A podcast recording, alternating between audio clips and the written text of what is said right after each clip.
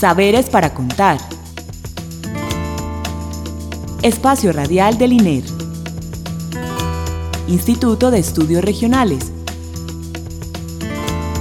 Universidad de Antioquia. Identidad, territorio, cultura, investigación, diálogo, región, expresiones. Saberes para contar.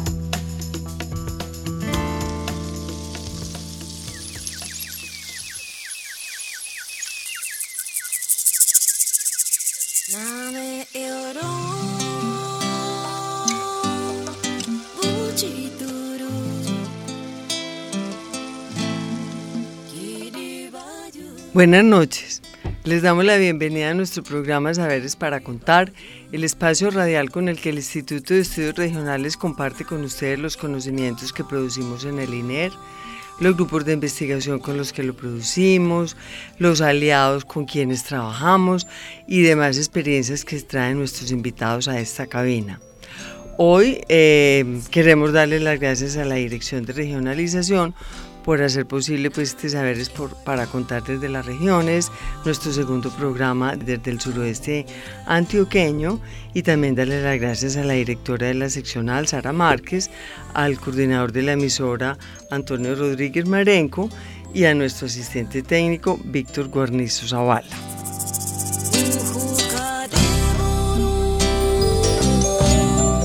Eh, tan interesante pues el tema pasado con nuestra invitada Dora Encapié Restrepo, que estábamos hablando sobre el tema del medio ambiente y el territorio, pues resolvimos volverla a invitar para hacer nuestra eh, extensión, nuestra segunda parte. Entonces, otra vez, Dora, buenas noches al programa.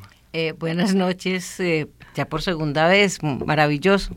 Bueno, Dora, nos, es que la vez pasada se nos quedó, se nos quedó pendiente, pues si tú mencionaste una problemática muy complicada con relación a la minería, el extractivismo, también mencionaste unas propuestas eh, del territorio sobre un desarrollo sostenible, un comercio justo, unas formas de agricultura campesina, pues hechas de una manera mm, muy específica, pensando en cómo podrían todas esas prácticas culturales también ponerlas al servicio del turismo, de un turismo ecológico. Bueno, y también mencionaste y hablamos de cómo toda esa movilización social del territorio eh, en defensa del territorio que tiene suroeste. Entonces, esa movilización está muy relacionada con el tema del ambiente y por eso este programa queremos hacerlo sobre eso, es para que hablemos mucho más a fondo de todas esas formas, no solamente decir cuáles son esas organizaciones que tú nos mencionaste, ACESTA, Alcoa, eh, las otras que hay pues en todos los municipios, pero nos gustaría mucho saber ustedes qué es exactamente lo que hacen, cómo se organizan, cómo hacen su agricultura, cómo la han cambiado, cómo reciben asistencia técnica, si hacen programas de formación, pues como todo esto. Entonces, tú me dirás, yo creo que sería muy importante que comenzáramos con el cinturón occidental ambiental, que la vez pasada solo dijimos que era como reacción al cinturón de oro de Colombia, que eso fue pues es muy clave. Pero ¿qué, qué aglutina ese cinturón occidental ambiental? ¿A qué organizaciones aglutina? Bueno, el COA tiene organizaciones de campesinos, de mujeres, de mujeres defensoras del agua, de mujeres con enfoque de género, de jóvenes. Tenemos un grupo que se llama Jodete, que llama mucho la atención, Jóvenes por la Defensa del Territorio, que son muchachos que están es, que estudian en Medellín, pero todos son del, del suroeste. Eh, y ahora y también tenemos semilleros, o sea, grupos pequeños de niños. Eh, nosotros nos reunimos. Por ahí, ¿cuántos son, Dora? Ahí mencionaste mucha gente. ¿Cuánta gente será?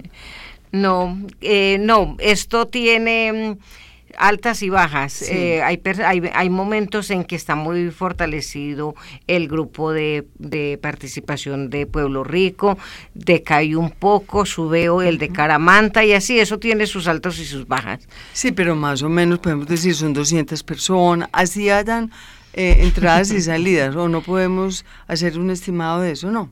Yo, yo, yo pensaría que no mucho, porque es que también tenemos muchas personas que son simpatizantes, son personas que son simpatizantes, nos dicen cuenten con nosotros, pero yo nunca voy a marchar con ustedes. Sí, sí, sí, sí. Entonces te ayudo para el pasacalles, te ayudo para el transporte, pero no van a marchar con nosotros. En cambio hay otros que marchan directamente y de frente. Bueno, ¿y ustedes hace cuánto existen como Cinturón Occidental Ambiental?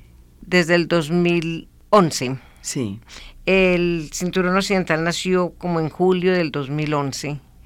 El año del 2012 fue uno de los años más fuertes porque el trabajo fue grande y porque fue donde empezaron a hacer las solicitudes para las concesiones.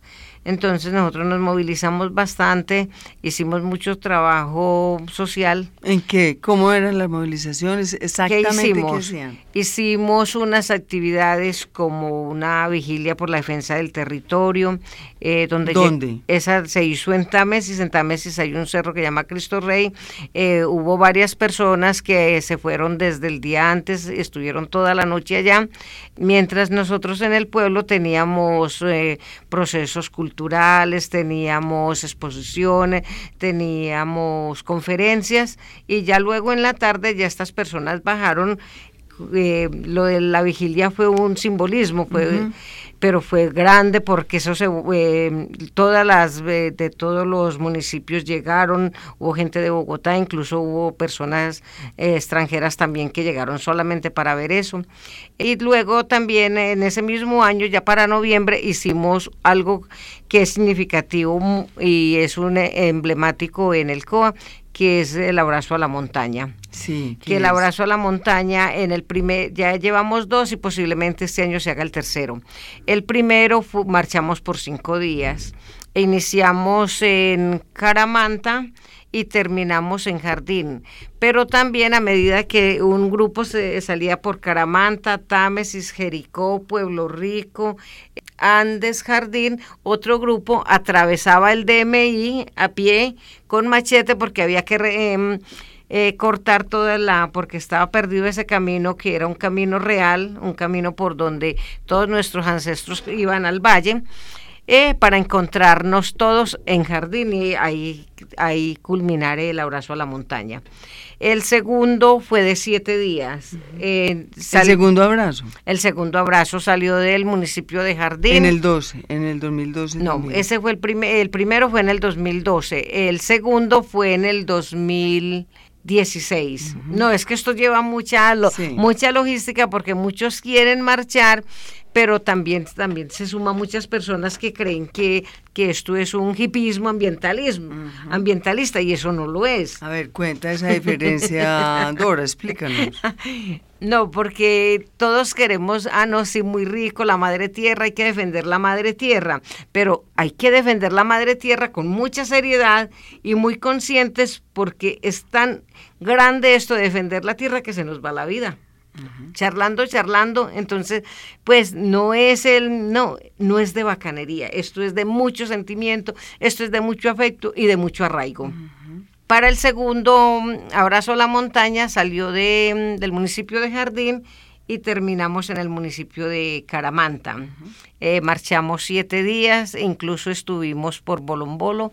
Para mí fue la marcha más grande haber caminado por la carretera pavimentada porque somos muy montañeritos, entonces es más fácil ascender a la montaña que el pavimento. Sí.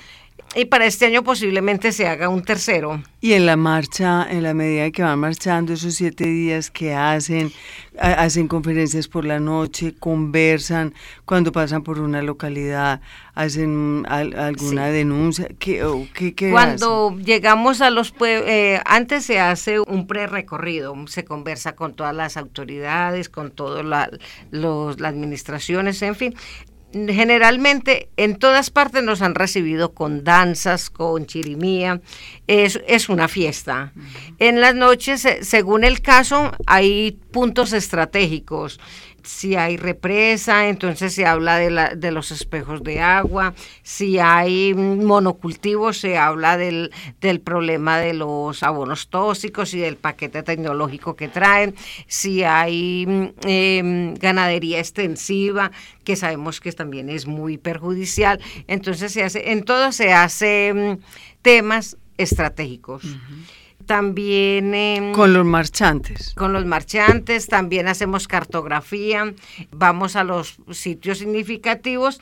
Esto se hace por dos razones. Primero, porque queremos conocer y reconocer el terreno, porque hay personas que lo conocen, entonces es bueno reconocerlo. Y hay otras personas que no lo conocen y entonces se suman a conocerlo. Porque solo reconociendo y conociendo lo que tenemos sabemos que estamos defendiendo. Lo demás es palabrería. Bueno, tenemos también hemos hecho encuentros de economía campesina y, eh, indígena y campesina. En esto nos basamos en la recuperación de semillas ancestrales, de la preparación de los alimentos, lo gastronómico y aquí trabajamos. ¿Y lo hacen para ustedes o también para la gente de afuera? Convocamos a personas que, a grupos, eh, a grupos que, Interesados. que tengan procesos hermanos. Convocamos, llegan personas, eh, hay personas que se nos ofrecen, yo hago tal cosa, me ofrezco para una capacitación. Hemos recibido apoyo de varias organizaciones en esto. Y también hacemos mingas. A ver. O lo, pues no la, no la palabra minga, porque si hablamos de, de convites. Nosotros con el convite estamos el CESTA también lo hace, pero en el COA también hacemos el, el convite porque esto nos da un valor agregado que es conocer y respetar el trabajo del otro. Pero entonces eh, detallemos que el convite es esa forma de trabajo colectivo que trabajan todos en función del bien de alguien y, se rotan. Es cierto, eso es lo que entendemos por convite. Ese es un convite. O mano cambiada. O mano cambiada también. O sea, es trabajar en colectivo por el otro hasta que trabajan así igual por uno o no. Sí. Y ahí, ¿qué tipo de trabajos hacen en convite, Dora? Perdón. A ver, eh, según lo que se necesita ahora vamos a empezar a hacer unos convites porque vamos a tener en cada municipio, vamos a hacer una granja agroecológica.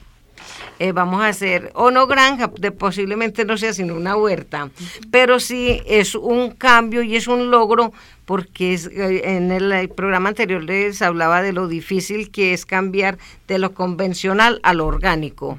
Eh, las personas piensan que si no va el paquete completo de lo tecnológico, que ya la caca no sirve, que ya la boñiga no sirve, que ya el desecho de las cáscaras eso es basura. No, la palabra basura no. Todo esto se reutiliza, es tanto, no se reutiliza, se utiliza haciendo los abonos, haciendo los cuidos para los animales que tenemos y para las para los, los cultivos.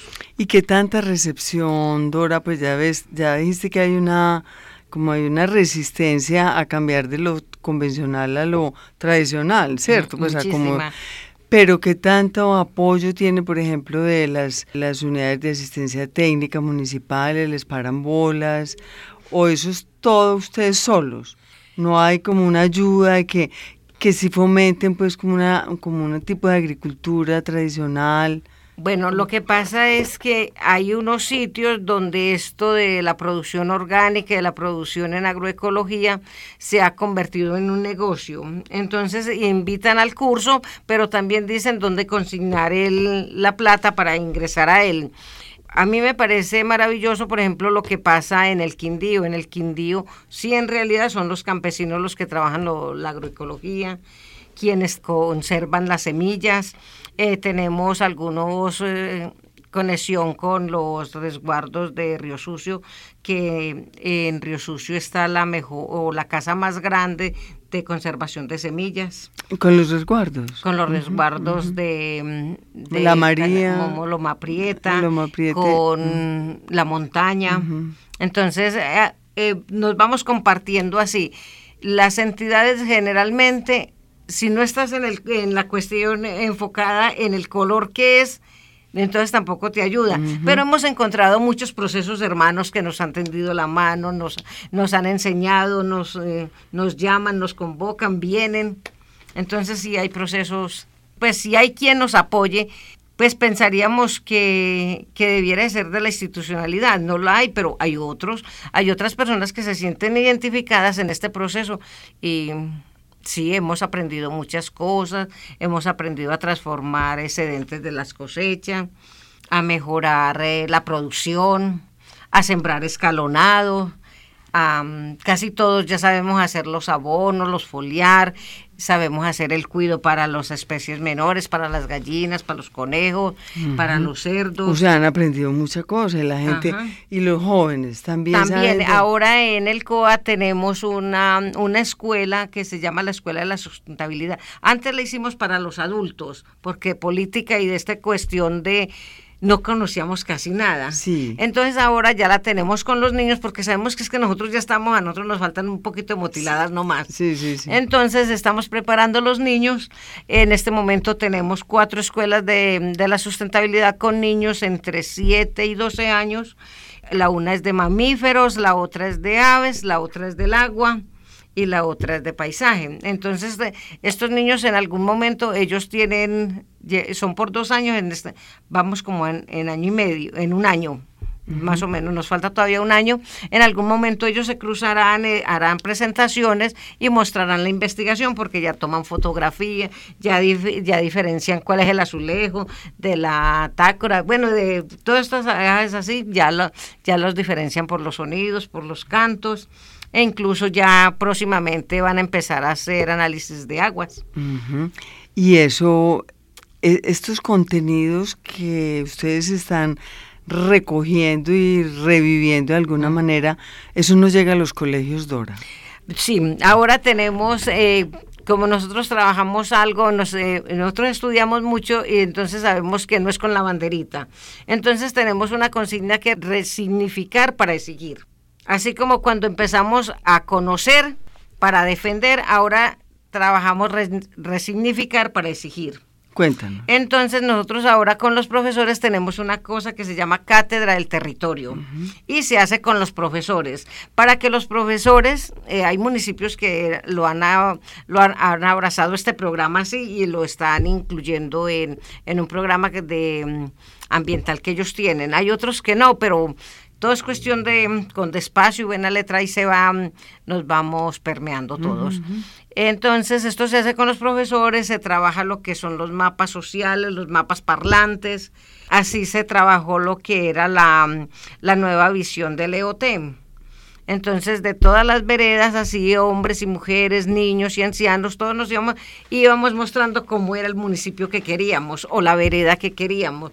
Entonces, esto se fue plasmando, yo, luego se, se le colocaron letras, ya luego se hizo el discurso, entonces vimos cómo era que había que resignificar el EOT. Entonces, en muchos municipios estamos listos para participar activa y efectivamente. Resignificar para exigir. Exigir.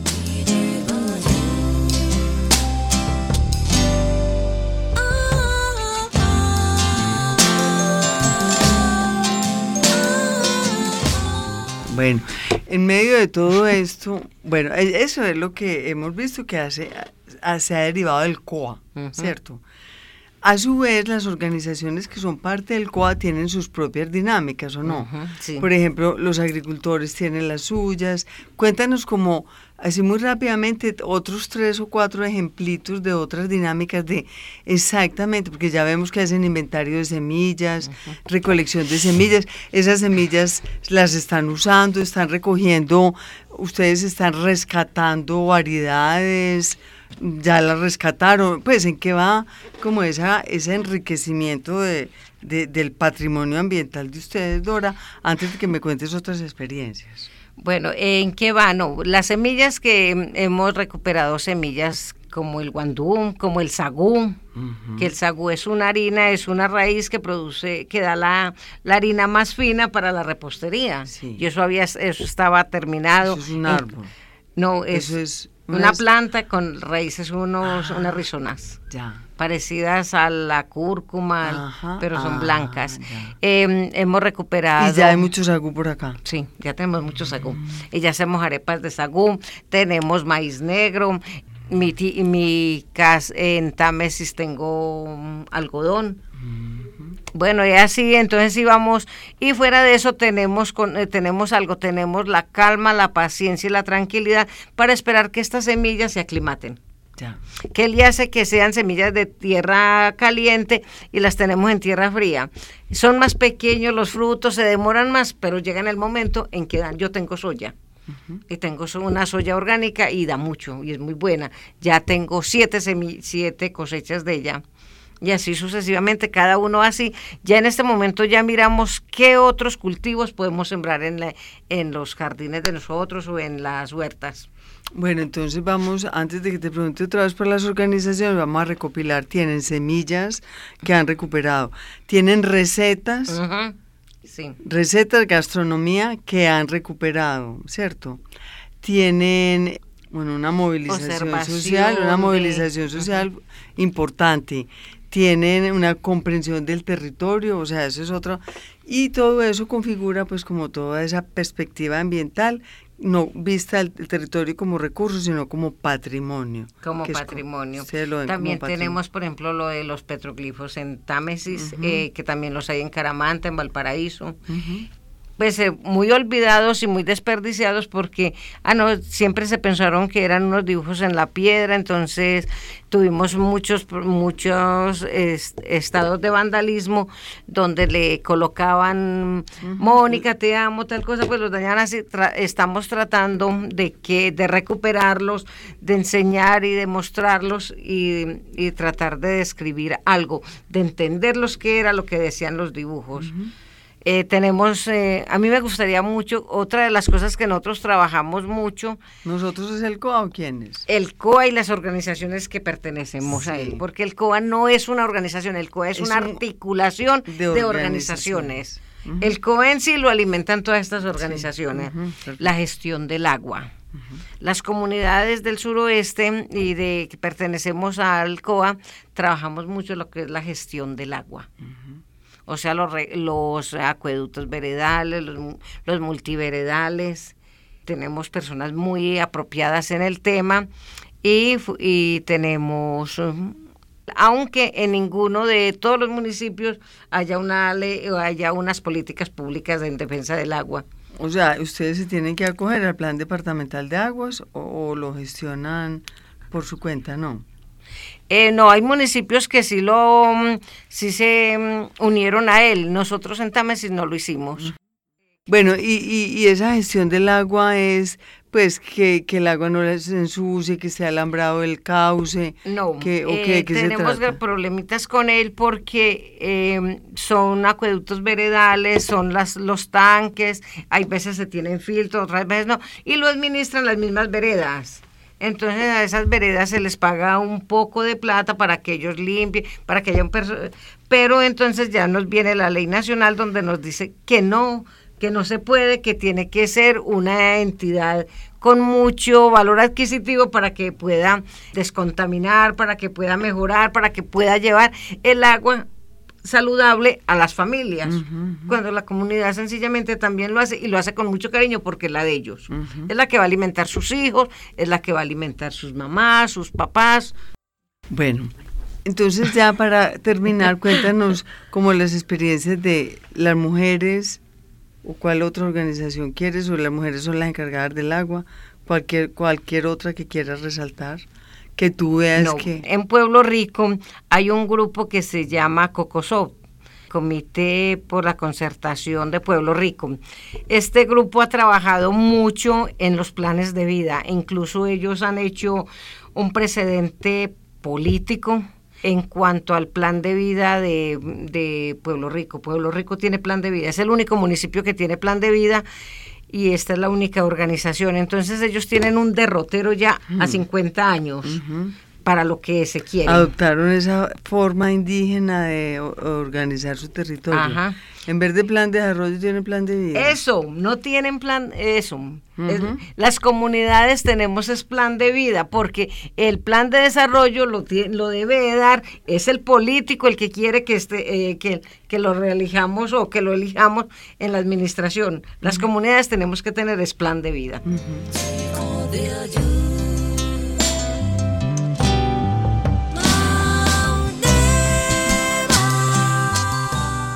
Bueno, Dora, se nos acabó el tiempo. Te damos nuevamente las gracias por tu participación en este programa. Buenas noches, Dora. Eh, buenas noches, gracias por la invitación. Bueno, a ti muchas gracias. Bueno, y le damos las gracias pues a la directora de la seccional Sara Márquez, al coordinador de la emisora Antonio Rodríguez Marenco, la asistencia técnica de Víctor Guarnizo, la realización de Nelson Ramírez, estuvo con ustedes en la conducción Clara Inés Aramburo. Pueden escribirnos a saberes para contar arroba gmail.com. También estamos en Facebook y en Twitter. Feliz noche y muchas gracias.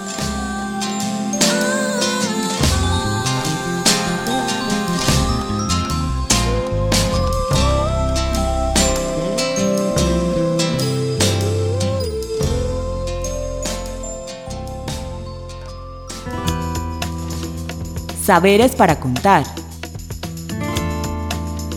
Espacio Radial del INER. Instituto de Estudios Regionales.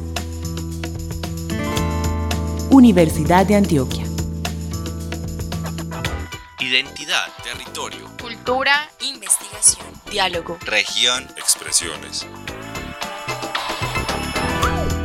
Saberes para contar.